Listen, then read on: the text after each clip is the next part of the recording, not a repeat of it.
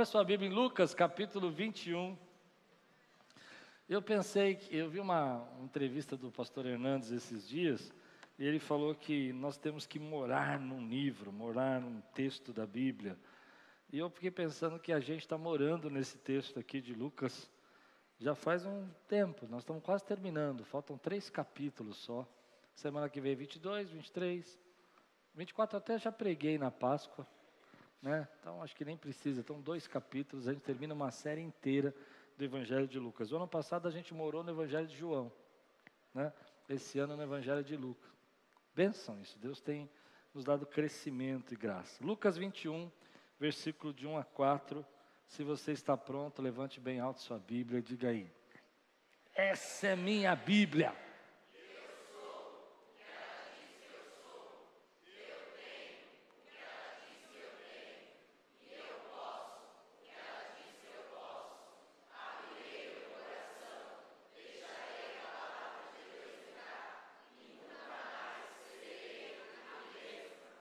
Amém. Glória a Deus, glória a Deus. Lucas, capítulo 21, versículo de 1 a 4. Tema de hoje, seja raro. Olha para quem está do teu lado assim, já vou começar mexendo um pouco com vocês, já sei, eu sou raro. Hum. Você falou com tanta convicção que eu fiquei até surpreso. O texto diz assim: Jesus olhou e viu os ricos colocando suas contribuições nas caixas de ofertas. Viu também uma viúva pobre colocar duas pequeninas moedas de cobre. E disse: Afirmo que esta viúva pobre colocou mais do que todos os outros. Todos esses deram do que lhes sobrava, mas ela, da sua pobreza, deu tudo o que possuía para viver. Vamos orar? Senhor, fala conosco. Traz a tua palavra ao nosso coração, vem com teu espírito e guia as nossas vidas agora, nos direciona, nos dá, Senhor, direção, é o que nós precisamos e que todo, todo mal, toda perturbação, todo ataque caia por terra em nome de Jesus. Haja um tempo agora, Senhor, de total, total concentração aquilo que o Senhor quer falar conosco, em nome de Jesus. Amém. Em algumas versões o texto diz: Jesus observava. E eu estava reparando que nesse estudo sistemático que nós fizemos de Lucas, que vários momentos Lucas traz para nós essa experiência de Deus observando, Jesus observando. Ele observava como as pessoas queriam os primeiros lugares na mesa. Ele observava como as pessoas estavam preocupadas consigo, exageradamente pensando em si mesmas. E agora Jesus está no templo, ele está observando a maneira como as pessoas entregam as ofertas, e muitas parábolas de Jesus vieram pelas suas observações. Muitos textos que nós temos e ensinamentos foi Jesus observando as atitudes que as pessoas tinham ao seu redor. E eu fiquei pensando nisso que a importância da gente observar algumas coisas ao nosso redor. Às vezes nós ficamos uma vida tão agitada, tão corrida, tão no piloto automático, acorda de manhã, vai para trabalho, sai do trabalho, vai para casa, que a gente não tem mais esse poder de observação, de autoconhecimento, de enxergar-se um pouco por dentro e ver como que você está vivendo ou como as pessoas estão vivendo ao seu redor. Mas muitas vezes Jesus gasta tempo observando as pessoas, olhando e criando os seus textos, as suas parábolas, baseado nessa observação. E me lembrei é, do meu pai, quando ainda vivo, dizia muito para mim assim: olha os detalhes. Klaus, você não precisa que uma pessoa roube a sua carteira para saber que ela não é uma boa pessoa. É só você olhar os detalhes. Olha os detalhes. Olhar os detalhes é esse poder de observação que nós precisamos ter na nossa vida. A gente precisa ter esse autoconhecimento, não só de olhar os detalhes dos outros, ou como as pessoas estão se, se tratando, estão se relacionando, como Jesus fazia, mas também ter esse, essa ideia de como nós estamos vivendo. Observar um pouco, por que, que você está tão ansioso, por que, que você está tão agitado, por que, que você está tão preocupado. E nós não temos tempo para fazer isso. A verdade é que a nossa vida passa muito rápido, a gente vai correndo e a gente deixa passar as coisas que são importantes para nós. E observar pode ser o caminho da sua transformação. Quando você observa, por que, que você está sendo tão radical? Por que, que você está sendo tão nervoso? Por que, que você está tratando as pessoas assim? Por que, que você está mudando o seu jeito de, de ser? Se você era uma pessoa tão alegre, agora está ficando tão triste. Era uma pessoa calma, está ficando agora tão ansiosa. E quando a gente observa essas coisas, quando a gente enxerga essas coisas, há uma transformação na nossa vida. Então hoje eu olhei para esse texto e fiquei pensando nos detalhes do texto. Não somente na história da oferta, mas tentei observar o que Jesus estaria sentindo ali naquele momento. Por que, que essa mulher, essa viúva pobre, que entregou suas duas moedinhas, chamou tanto a atenção de Jesus? Chamou tanto a atenção de Jesus ao ponto de Lucas registrar isso no Evangelho de Lucas. E diante de tantas pessoas que entregavam as suas ofertas, entregavam muito mais do que, do que essa mulher podia entregar, ainda assim Jesus é, se preocupou em mostrar para nós essa história. Então veio para mim algumas lições. A primeira lição é que a grande maioria das pessoas são apegadas. Concorda comigo? A grande maioria das pessoas são egoístas. Sim ou não? É da nossa natureza a sobrevivência. Queremos nos defender, pensar em nós. Há muitas pessoas que têm aquele lema de dizer é, cada um com seus problemas, cada um com as suas dificuldades, cada um cuidando de si mesmo. Eu não tenho que me preocupar com o problema de ninguém, eu não tenho que cuidar com a vida de ninguém. Ah, nós somos um ser que naturalmente gosta de se sentir seguro, de ter o controle nas mãos de dizer, olha, a minha vida está aqui, ó, sou eu que mando, sou eu que faço, eu trabalho, eu aconteço, eu tenho uma, uma renda, eu tenho salário, eu consigo viver. Agora, quando eu olho para essa mulher, eu percebo que ela está na contramão de tudo isso. Eu já vou explicar por quê. Mas antes, ah, olhando para essa, essa vida, eu me lembrei de um filme, não sei quantos assistiram aqui, As Aventuras de Pi. Alguém assistiu As Aventuras de Pi? Esse é um livro, é um filme interessante, é um filme filosófico, onde há um naufrágio. Vou, alerta de spoiler. Se você não assistiu, né? Se você não assistiu, você vai saber boa parte da história, porque eu acho que tem muito a ver com isso. Nesse filme, e, ah, o pai tem um, ele faz uma analogia que quando eles estão no barco, assim que eu entendi, eles naufragam, um, eles vão ficar à deriva, vão conseguir um bote, e nesse bote eles vão viver ali com algumas pessoas por um tempo. E à medida que a sua vida vai, vai indo, né, eles vão morrendo, eles vão se tornando os animais, eles vão se tornando, o instinto de sobrevivência vai vivendo, vai acontecendo, vai se tornando. E eles vão é, se destruindo, se devorando, até que sobra só o pi. Pronto, contei a história. É? E o que, que é aquele instinto? É essa origem, essa agressividade que está dentro da gente, esse desejo de sobreviver, esse desejo de guardar a, a, nossa, o controle nas nossas mãos. Eu tenho aqui como me sustentar, eu tenho aqui como me garantir o meu futuro, eu tenho como me defender. E essa é, é, é um pouco normal. Mas, por outro lado, existem pessoas raras, pessoas únicas, pessoas que conseguem viver um pouco acima desse egoísmo conseguem marcar a vida da gente com a sua generosidade, com a sua bondade. Você deve ter encontrado um tipo de gente rara, que não tem tanto medo assim de se doar, de se entregar, de ser bondoso, generoso, e não fica preocupado tanto com o tempo de amanhã. Se você não entende onde que eu estou achando isso no texto, pensa comigo, ela é uma viúva. Uma viúva naquele tempo não tinha recursos, não tinha sobrevivência, não estava garantido, não tem INSS, pessoal, não tem aposentadoria, não tem. Ah, às vezes a pessoa não tinha nem a família para cuidar. No entanto, ela vai e vai entregar suas duas moedinhas, e, e Jesus diz para nós que ela entregou tudo que ela tinha, ela entregou tudo que ela possuía. Ela não teve medo do futuro, ela não teve medo do amanhã, ela não teve medo como vai ser a vida dela, é, como é que ela vai sobreviver. Ela se entregou, ela deu de tudo que ela possuía. Ela estava lá aberta, ela estava lá vivendo. Minha vida está nas mãos do Senhor. É assim que eu entendo esse texto. Por isso que eu acredito que chamou tanto a atenção de Jesus. Porque a nossa natureza é de reter, é de guardar. É dizer, eu não posso fazer isso porque amanhã não sei como eu vou viver. Eu não posso me entregar porque eu tenho que pensar aqui nos meus problemas. Eu, eu sei que eu tenho que fazer meus votos, mas eu vou dar o que eu puder, mas não vou dar tudo. Eu não tenho como dar tudo. Eu tenho que viver.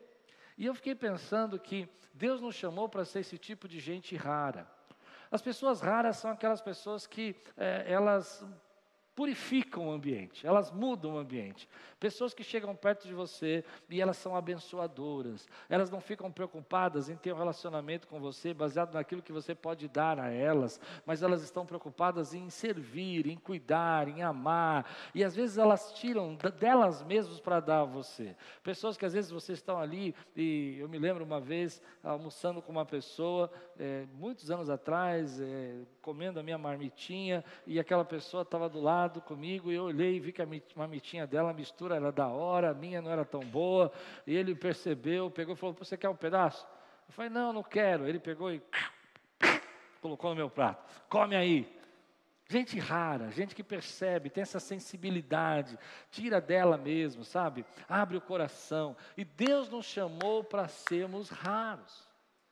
Deus nos chamou para vivermos acima dessas situações que nos prendem na vida, dessa ideologia do mundo hoje, de a gente ser egoísta, de a gente ser pessoas presas a essas coisas que estão sendo muitas vezes ensinadas, que você tem que pensar só em você, que você tem que cuidar em você. E por que, que a gente tem que ser assim? Porque a palavra de Deus fala que Ele nos chamou para ser embaixadores nesse mundo. Você não é desse mundo, e pessoas raras não são desse mundo. Nós temos um outro, um outro outra mentalidade, nós vivemos embaixo de uma outra cultura, nós vivemos embaixo da cultura do reino, da cultura que aquele que tem ah, uma, pede sua capa, você dá sua túnica, pede para você andar uma milha, você anda duas. Essa é a cultura do reino, essa é a maneira que o reino vive, e nós somos desse reino, ele te chamou para ser embaixador, representante desse reino. Então eu sei que você está pensando, você está pensando, eu não sou tão raro assim, pastor, eu estou entendendo o que você está falando, mas eu acho que eu não sou tão raro. Mas Deus começou um processo na sua vida. Ah, eu não sou tão legal assim, não sei se eu dou minha capa, não. E Deus falou assim: vai dar, porque o meu espírito habita dentro de você e eu estou transformando você. Quantos podem dizer glória a Deus por isso, meu irmão? Mas essas pessoas raras, elas se destacam, elas marcam a nossa atenção. Quer ver um exemplo que eu vou te dar?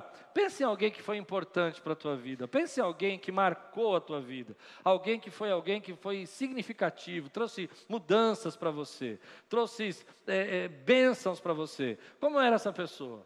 Responde para mim. Ela era generosa? Ela era uma pessoa ah, inteligente, que cuidava, mas também era uma pessoa que se doava que te ajudava, te punha para cima, te ensinava, te forçava a crescer, mas também mostrava o amor por você. Era assim essa pessoa? Ela marcou a tua vida? Pois bem, chegou a hora de você marcar a vida de alguém. Deus te chamou para ser esse tipo de gente. E a Bíblia diz que Jesus estava observando eh, essas pessoas colocarem oferta. E eu me lembro quando eu era criança, tinha uma musiquinha na igreja, não sei quem cantava essa musiquinha, que, que eu acho que essa musiquinha era um terror. Eu, eu tinha medo da musiquinha. Eu, quando era pequeno, essa musiquinha não fazia bem para mim. Eu ia para casa, eu lembro de ficar pensando um tempão. Cuidado, boquinha com que fala. Cuidado, boquinha com que fala. O Salvador do céu está o tchan, tchan, você.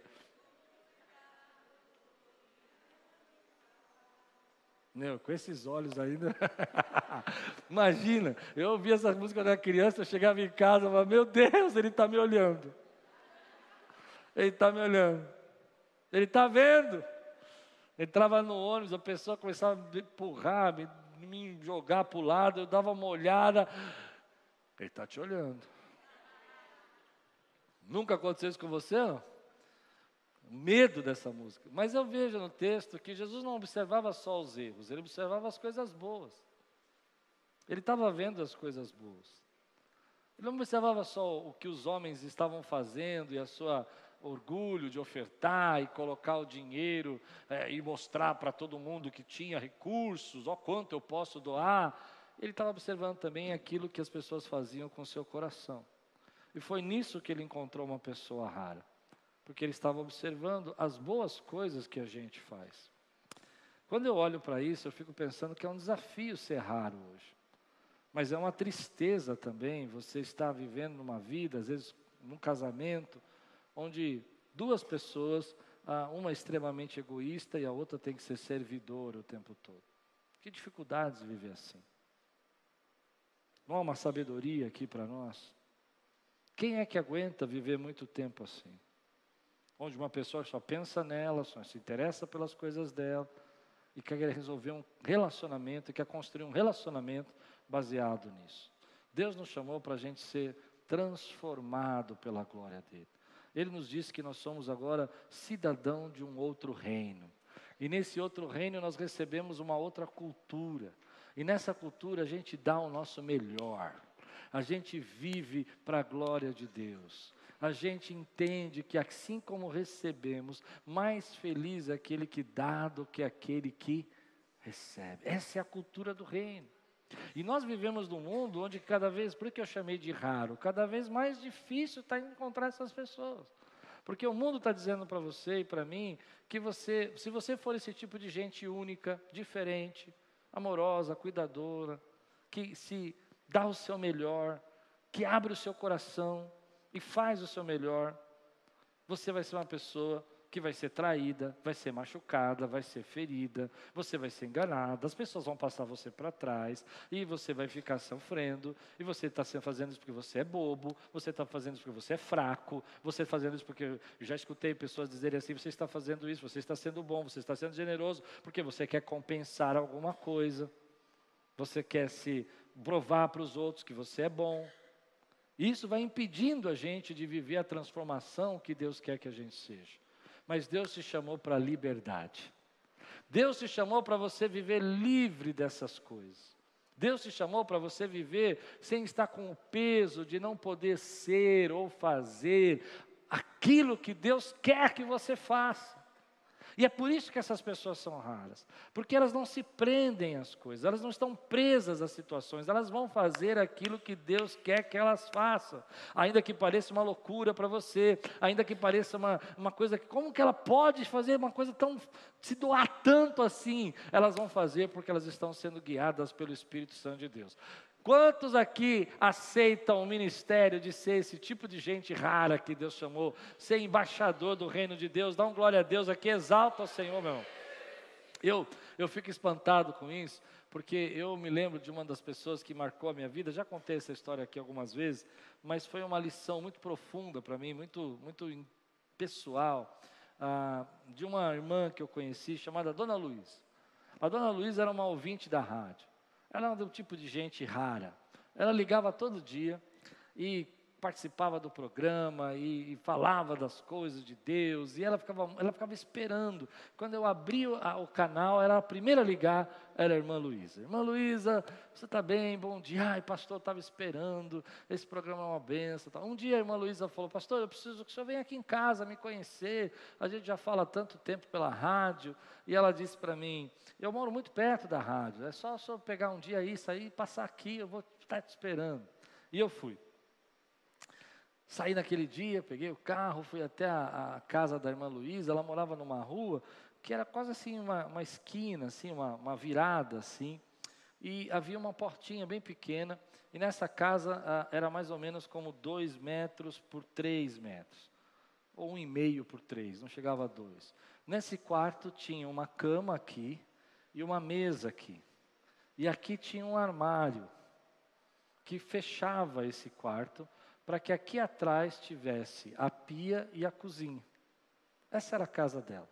A casa dela era muito pequenininha, mas quando eu entrei, a primeira coisa que me destacou nos olhos era a limpeza. O chão estava brilhando.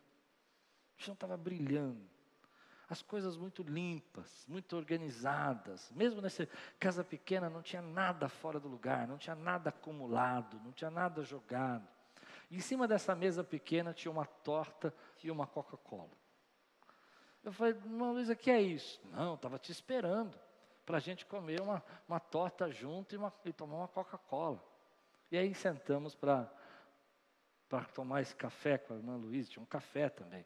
E aí a gente começou a conversar e ela começou a me contar que na porta da casa dela, eu nunca tinha visto a irmã Luísa reclamar de nada. Na porta da casa dela, ela foi atropelada, sentada na porta da casa dela. Um carro passou e jogou ela longe. E ela teve que colocar 12 pinos na perna. 12 pinos. A coxa toda dela era com pinos.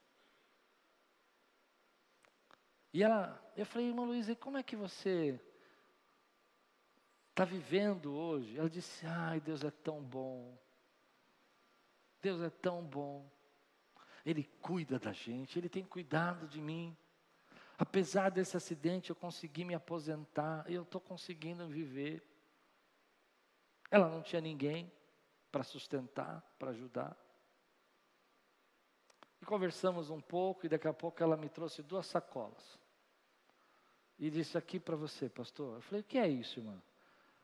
Quando eu olhei, eram duas caixas de bombom. Ele falou, isso aqui é para você dar para suas filhas. Ah, porque elas precisam receber um presente também. A irmã Luísa ganhava menos que um salário mínimo. Mas a graça e o poder e a presença de Deus estava naquele lugar. Tem gente que é assim, que marca a nossa vida.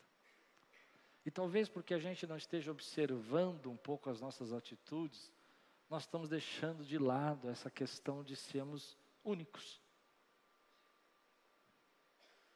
Separados por Deus e vivendo a glória de Deus conforme uma pessoa rara pode viver. E Deus está chamando você para ser esse tipo de gente.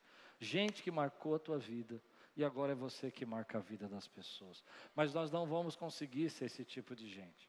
Se a gente deixar que a cultura do mundo, se a gente que deixar, se a gente deixar que a filosofia desse mundo, se a gente deixar que as ideias desse mundo sejam maiores do que as vontades e os pensamentos de Jesus. Nós não vamos conseguir. Mas Deus nos chamou para a liberdade. Deus nos chamou para viver acima dessas coisas.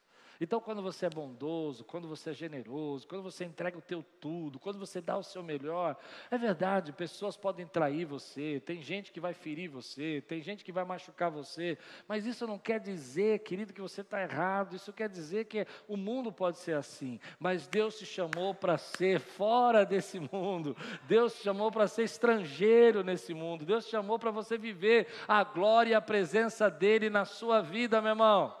Seja raro, Agora você entendeu porque que eu pedi no começo do culto, você olhar para a pessoa que está do teu lado e falar assim, eu sou raro. Você é raro, porque a presença do Espírito Santo habita dentro de você, porque a graça de Deus está aí dentro de você, porque Deus fala com você e te usa para abençoar pessoas, porque às vezes você tira do que é seu para dar para aquelas pessoas que Deus toca o teu coração. Eu me lembro uma vez quando eu subi o Monte Sinai, e nós estávamos subindo com guia, e ele estava com uma um chinelo de dedo para subir sete quilômetros. Ele só vivia disso, levando as pessoas para ir ao topo do Monte Sinai. E no caminho ele olhou meu tênis, era um tênis da hora, um tênis de escalada que eu tinha comprado nos Estados Unidos, coisa linda, coisa linda. E ele olhou e falou assim: tênis de subir mesmo, gostei. Continuamos subindo. Só vamos subindo, subindo. Eu falei, mas você sobe de chinelo? Ele falou, é, é o que a gente tem, né? Ele continuou subindo. Subimos, descemos, tal, e eu com meu tênis. No caminho, o Espírito Santo falou assim: dá seu tênis para ele. Eu falei, mas vou para casa a pé? Vou descalço? Como é que eu vou para. Não tem outro, eu vou descalço. Ah, isso é coisa da minha cabeça. Fui, entrei no ônibus, Olhei para a Lu e falei, nossa, senti um negócio. Ela olhou para mim e falou assim, para dar o tênis para ele, né? Então vai lá e dá logo. Aí eu desci, dei meu tênis para ele, ele me deu um abraço, ficou todo feliz, eu fiquei todo emocionado porque não era nada. Não era nada. Mas quando eu entrei no ônibus, eu senti uma paz, eu descalço. E a gente ia entrar num hotel muito bonito lá em Israel, lá no Egito, na verdade. E, e eu entrei no hotel descalço. Só de meia. Mas valeu a pena. Tem coisas que Deus vai tocar o teu coração, querido. E que você precisa ter coragem de ser esse tipo de gente que Deus quer que você seja. A primeira lição que eu tiro é isso: é Deus está olhando para ela, está observando e está enxergando o teu coração, a maneira como você faz e o quanto você está entregue a ser aquilo que Deus quer que você seja. A segunda, que Deus falou comigo e eu fiquei pensando como é que eu vou explicar isso para vocês, mas acho que é fácil. Ah, ela não está vivendo baseada nos seus traumas. Essa viúva não está vivendo baseada nos seus traumas. Por que, que não está vivendo baseada no seu trauma? Pensa comigo, ela é uma viúva. O que, que seria o trauma dela? Perdas, tristezas, dores. Amém? A Bíblia diz que ela não tem nada, ela entregou as duas moedas, era tudo que tinha, então ela não tem nada. O que, que seria o trauma dela? Seria viver a, a, perda, não ter dinheiro, não ter sobrevivência, não saber como é que vai viver amanhã, não saber como vai se sustentar. No entanto, ela vai e toma uma atitude que não está baseada no que ela está vivendo, está baseada na fé, na esperança. Ela está no altar, ela está entregando, ela está no templo, ela está servindo, ela está fazendo o voto dela, ela está cumprindo o que Deus mandou na Sua palavra ela fazer e ela continua fazendo apesar das suas dificuldades, apesar dos seus impedimentos. Quantas pessoas você conhece que vivem e tomam decisões baseadas nos seus traumas? Elas dizem: Eu não posso fazer, eu não tenho condição, eu não tenho recursos. Olhando para o passado, elas dizem: eu não, eu não consigo viver, eu não tenho como tomar essa decisão, porque eu não tenho esse dinheiro, eu tenho que pensar no amanhã, eu tenho que sobreviver. Ela está dizendo: Não, a minha sobrevivência pertence ao Senhor, é Deus quem sustenta a minha vida. E eu fiquei pensando a quantidade de vezes que eu deixei de fazer algumas coisas, não porque eu estava disposto a viver o que Deus estava tocando no meu coração, mas porque eu estava sendo guiado pelos meus medos e meus traumas, coisas do passado. Eu sei que você está pensando, você está dizendo assim, não, mas eu não sou guiado pelos meus traumas, eu não tenho trauma nenhuma. Será? Deixa eu fazer uma pergunta para você. Ah, você precisou sobreviver quando era criança? Teve situações na sua vida? Eu, na minha casa, era fight, comida era fight. Põe comida na mesa, era fight, vamos lutar. Eu aprendi a lutar pela comida.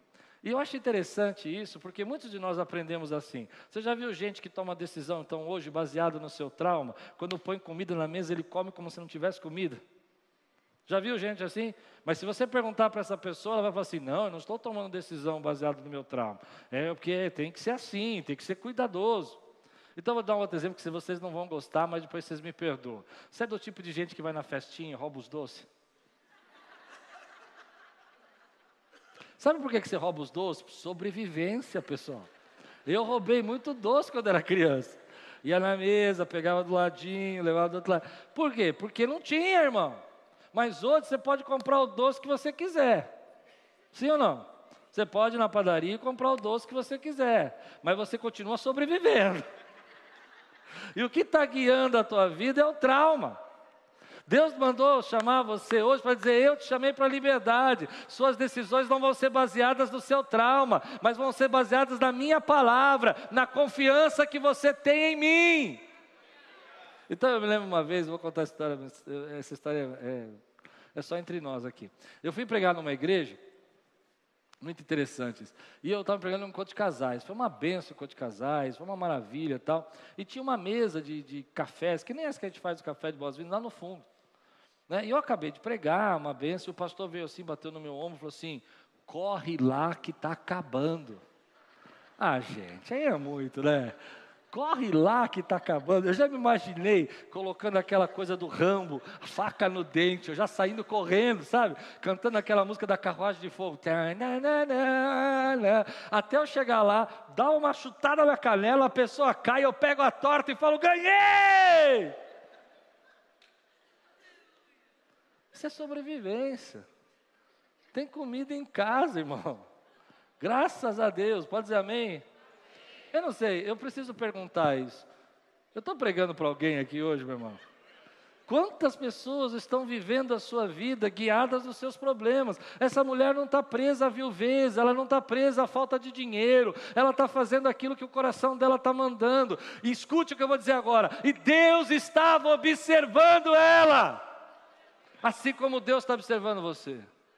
Você precisa cuidar disso, você precisa tratar isso. Tem coisas que nós fazemos na nossa vida que nós não entendemos. Por que estamos tomando essa decisão? Por que tratamos a nossa família assim? Por que relacionamos com as pessoas assim? E achamos que são as coisas que é assim que se deve viver, esse é o jeito de viver. Mas Deus está dizendo para mim e para você: ei, eu chamei você para viver em liberdade, não é para você ser guiado pelo passado. O que você precisou sobreviver no passado, precisou. Eu precisei pegar uns docinhos porque não tinha em casa. Levava mesmo, escondido nos bolsos. Eu sei fazer o negócio, eu sei como é que é. Você vai de ladinho, vai pondo, ninguém está vendo. Eu sei, mas eu não preciso mais. Cristo me chamou para a liberdade, meu irmão.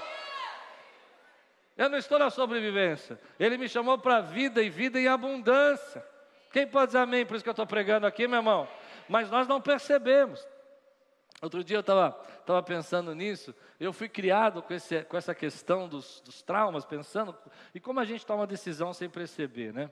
E como a nossa vida fica angustiada quando a gente não observa. Agora você entendeu porque eu falei que a gente tem que observar. A gente não observa, está tomando decisões assim, está deixando de fazer aquilo que Deus está mandando. Você é uma pessoa rara e está começando a sofrer. O mundo não te entende porque você não é desse mundo e as suas decisões são outras.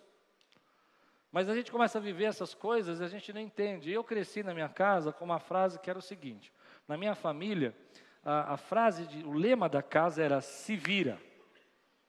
Se vira, diga aí. Se vira. O que, que era o se vira? Dá o seu jeito, dá os seus pulos. Resolve o teu problema. Entendeu? Quando não tem comida, se vira. Não tem o que comer, se vira. Não tem dinheiro, se vira. E eu cresci a minha vida toda fazendo o quê? Ah, vocês são bons psicólogos, hein? Olha como vocês fizeram, fizeram uma terapia comigo agora. Se virando, se virando. Chegou na pandemia, o que aconteceu? Tem como se virar na pandemia? Não, é álcool gel, é banho de álcool gel, é máscara. Fala aí o que você fez para tentar se virar. Vitamina D solzinho, luvas. Eu fui fazer compra no mercado com luvas. Estou me virando. Lavar tudo, lavar tudo. Nós estamos se virando. Amém? Resolveu? Todo mundo pegou. Tem alguém que não pegou, você é um abençoado. Você é mais raro do que os raros. Vocês não pegaram? Glória a Deus. Eu peguei, minha família pegou duas vezes. E aí que você entra em crise. Não é? Porque você não consegue se virar. Aí vem uma lição que eu tirei da minha vida. Chegou um momento que eu comecei a ficar angustiado com isso. Não conseguia mais viver. Até que eu percebi que eu não preciso me virar, porque eu tenho um Deus que sustenta a minha vida. Eu tenho um Deus que cuida de mim. Mas o que estava norteando as minhas decisões e a minha maneira de viver é que eu precisava me virar. Eu ainda era aquela criança que tinha que se virar fazer acontecer, fazer acontecer. Eu não posso fazer acontecer. Eu estou debaixo da graça e da vontade de Deus. O que vai acontecer aqui essa manhã já está planejado pelo Senhor. Quem pode dizer amém, meu irmão? E você começa a carregar um peso na sua vida que você tem que fazer acontecer, que você tem que se virar, que você tem que resolver, que você tem que dar um jeito para coisas que você não pode. Tudo bem, tem coisas que você tem que fazer acontecer, eu entendo. Você, a comida não vai aparecer no seu prato, você tem que trabalhar. Tá bom, mas tem coisa que você está levando a um extremo, que está guiando a tua vida e está fazendo você tomar decisões e está deixando você pesado demais. Então eu gosto dessa viúva porque ela não está presa na perda, ela não está presa no que ela não tem, ela não está presa no futuro, ela não está presa no medo, ela está entregando tudo o que ela tem. Tudo o que ela tem. E quantas vezes a gente deixa de fazer o que Deus está mandando a gente fazer, porque a gente está sendo guiado pelos nossos traumas? Quantas vezes, querido, eu escuto pessoas falando assim: não, eu não posso fazer isso porque eu não estou eu, eu não preparado. Quem está preparado? Por que, que você não está preparado? Não, eu não posso, eu não sou capaz. Por que, que você diz que não é capaz? Porque alguma coisa lá atrás disse para você que você não era capaz. Pronto, parei. Meu momento psicólogo acabou. Não é assim? É assim, meu irmão. Por que, que a gente fala, não vou me entregar? eu não vou fazer, porque a gente começa a tomar decisões e às vezes fica tão angustiado, tão nervoso e brigando com coisas que hoje você não precisa brigar, você não precisa mais levar o docinho, você não está sobrevivendo. Deus já te abençoou, já te tirou daquele lugar. Viva agora a glória de Deus na tua vida. Hum. Eu não sei se eu consigo mais fundo, mas eu queria ir mais.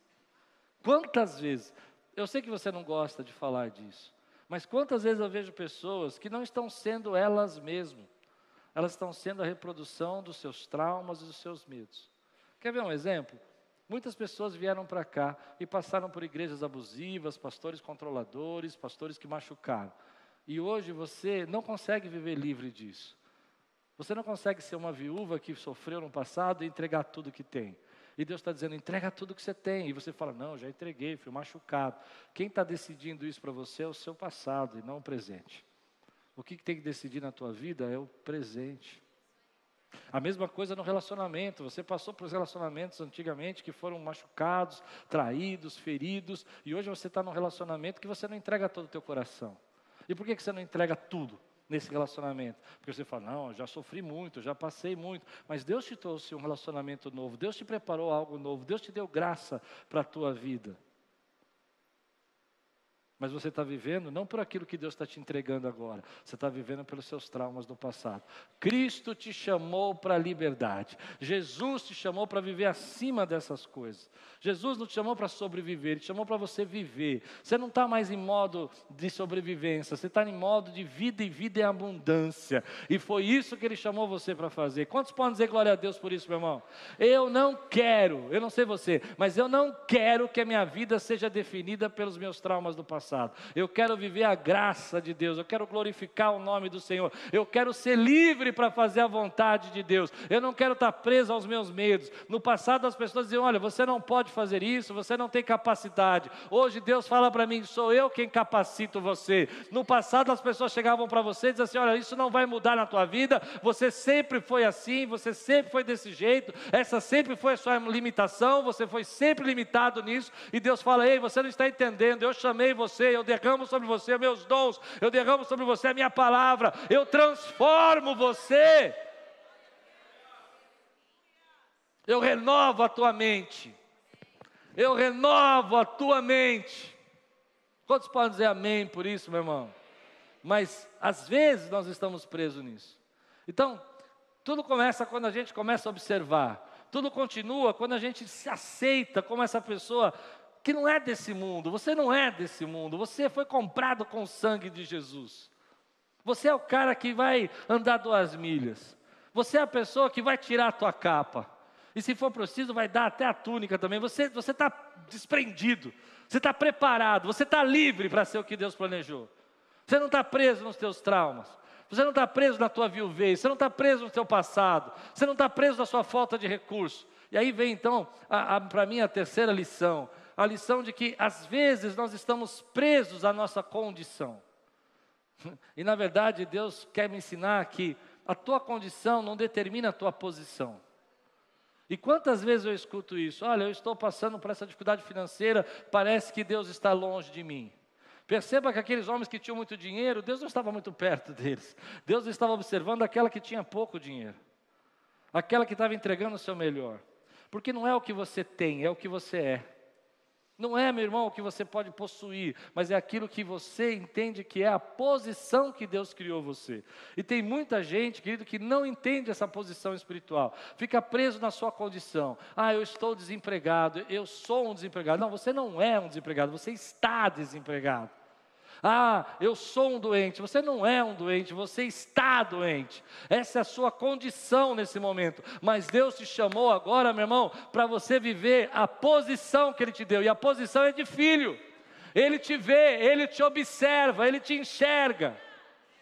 Quantas vezes a gente não percebe que nós ficamos presos na nossa condição? Ah, eu não tenho condição de fazer isso, eu não posso ajudar, eu não posso doar, eu não posso me entregar, eu não posso fazer. E essa mulher está entregando tudo. porque ela não está presa na condição, ela enxerga a posição dela.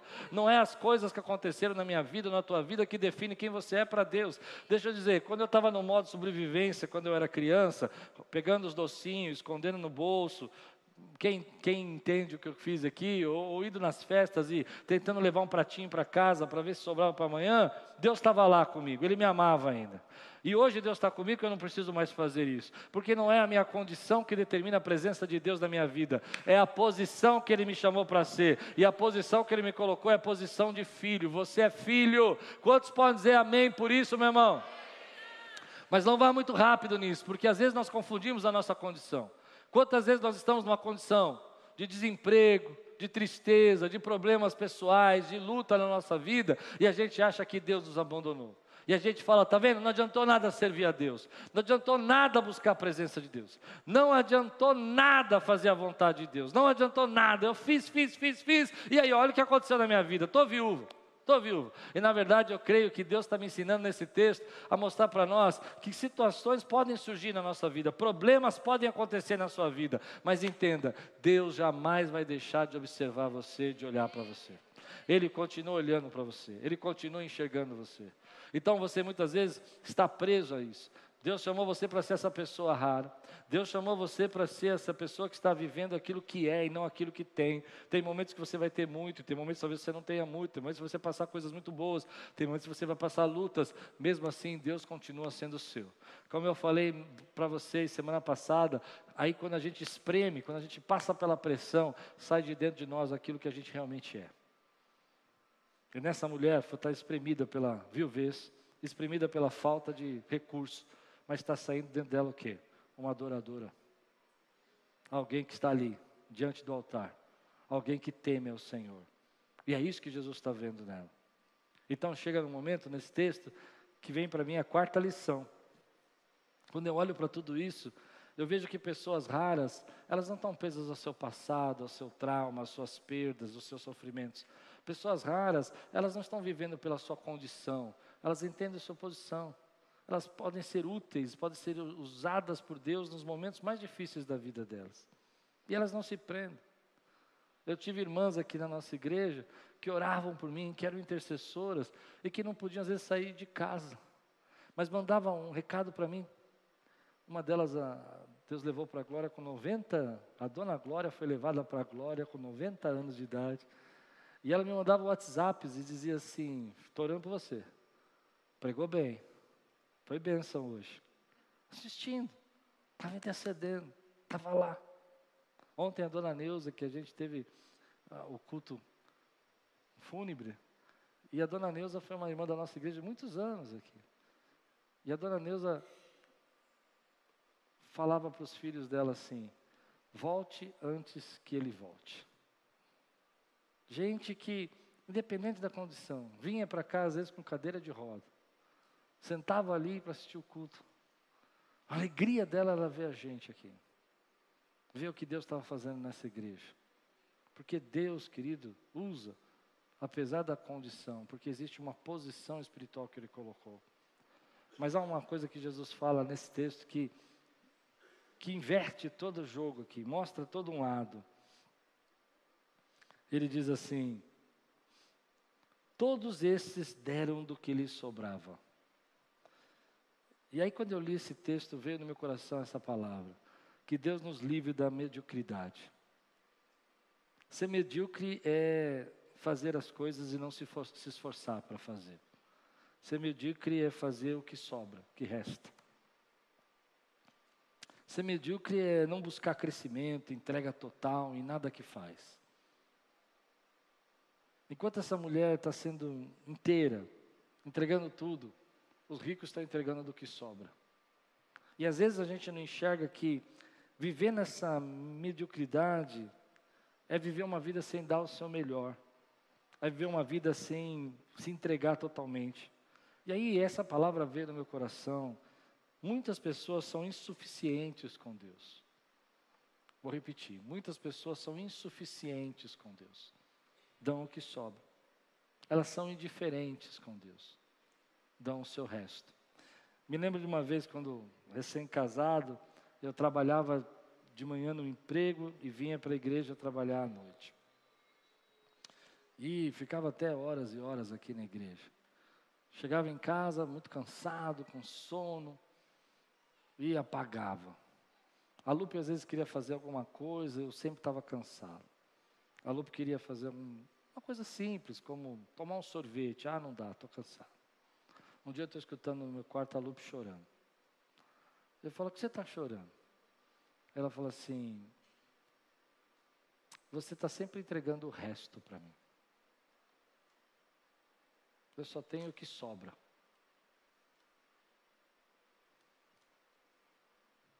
E eu não tinha o que falar.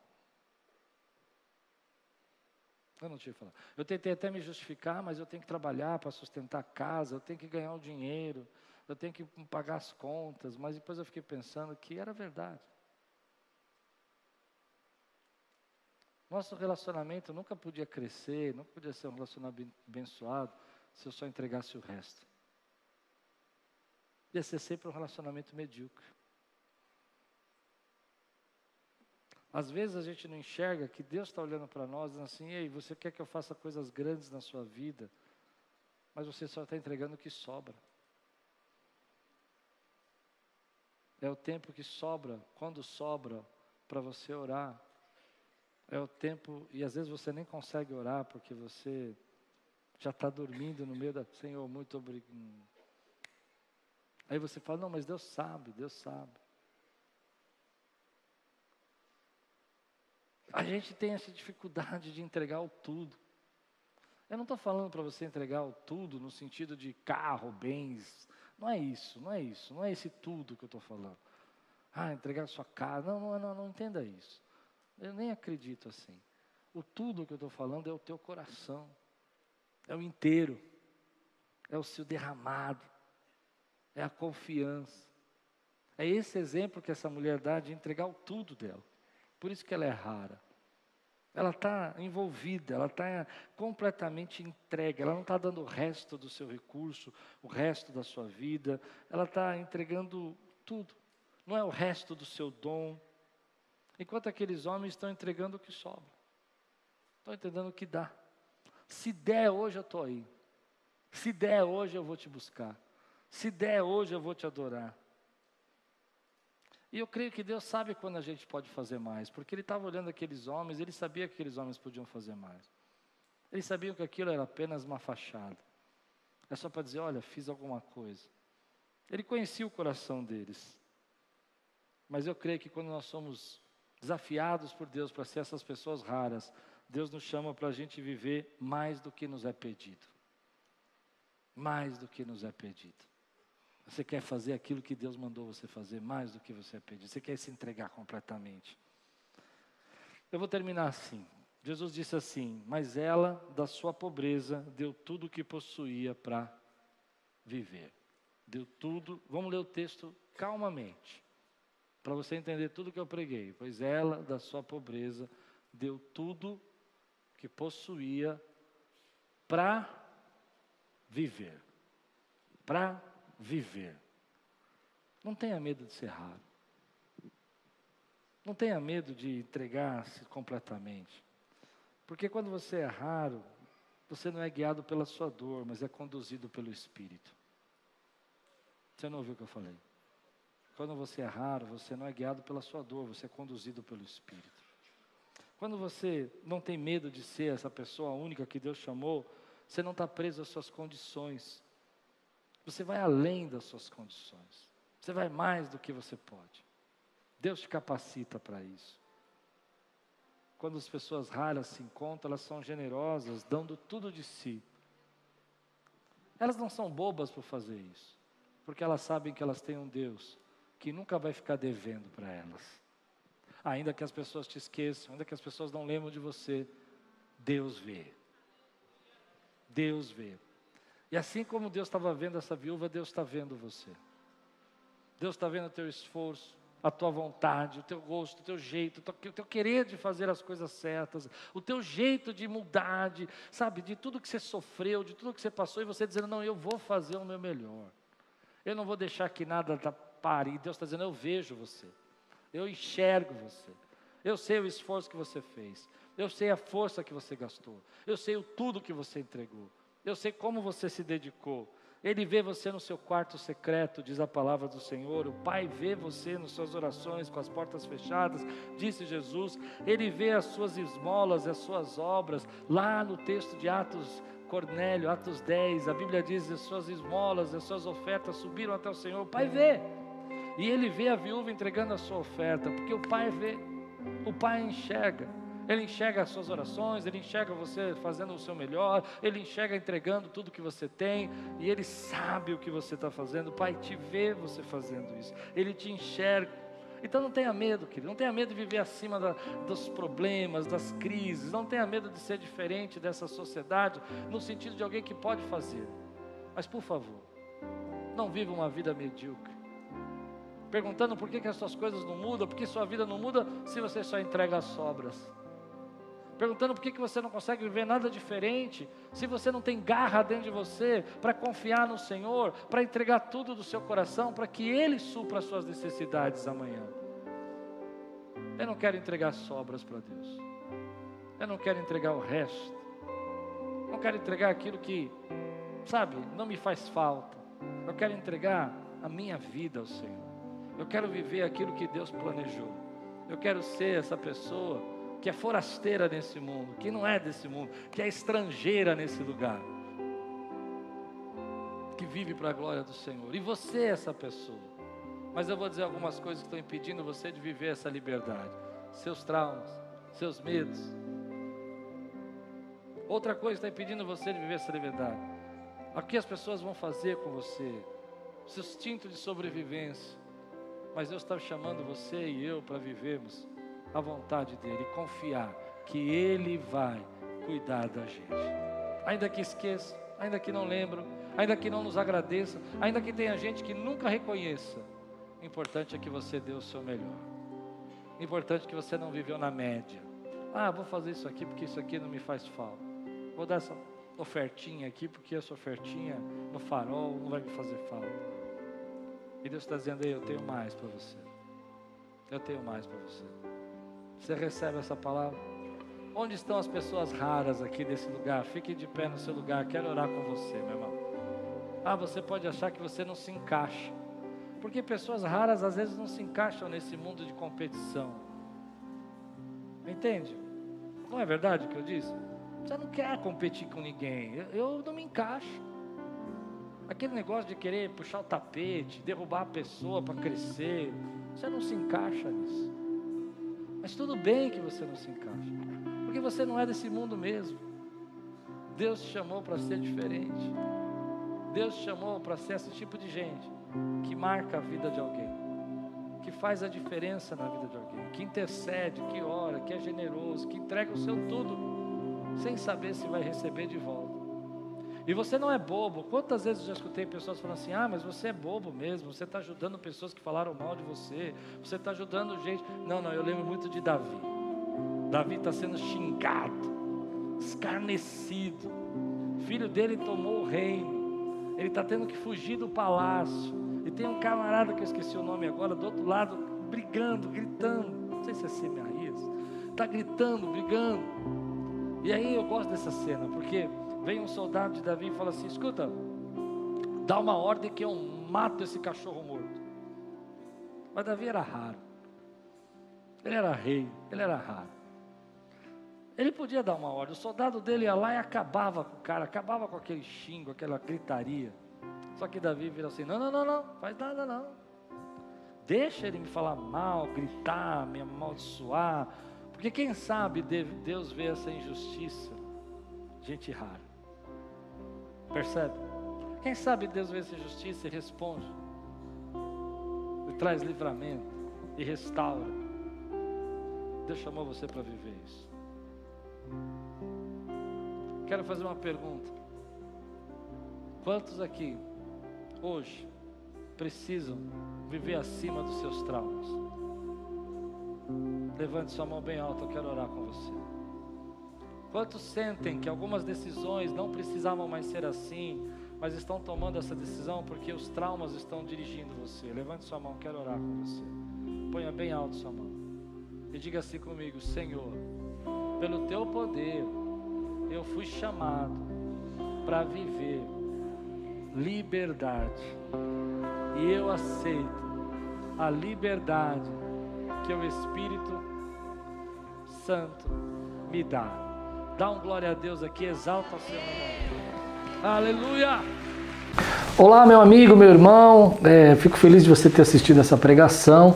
É uma bênção ter você no nosso canal. Queria lembrar você para participar e receber mais mensagens como essa, a fim de que o Google possa entregar para você as nossas mensagens. É só você se inscrever no nosso canal e ativar o sininho. Isso vai mostrar para ele que, para o Google, que é relevante a mensagem e vai nos ajudar a fazer o nosso canal crescer. Se você puder fazer isso por nós, nós agradecemos muito. Deus abençoe sua vida e espero muito que essa mensagem tenha falado com você.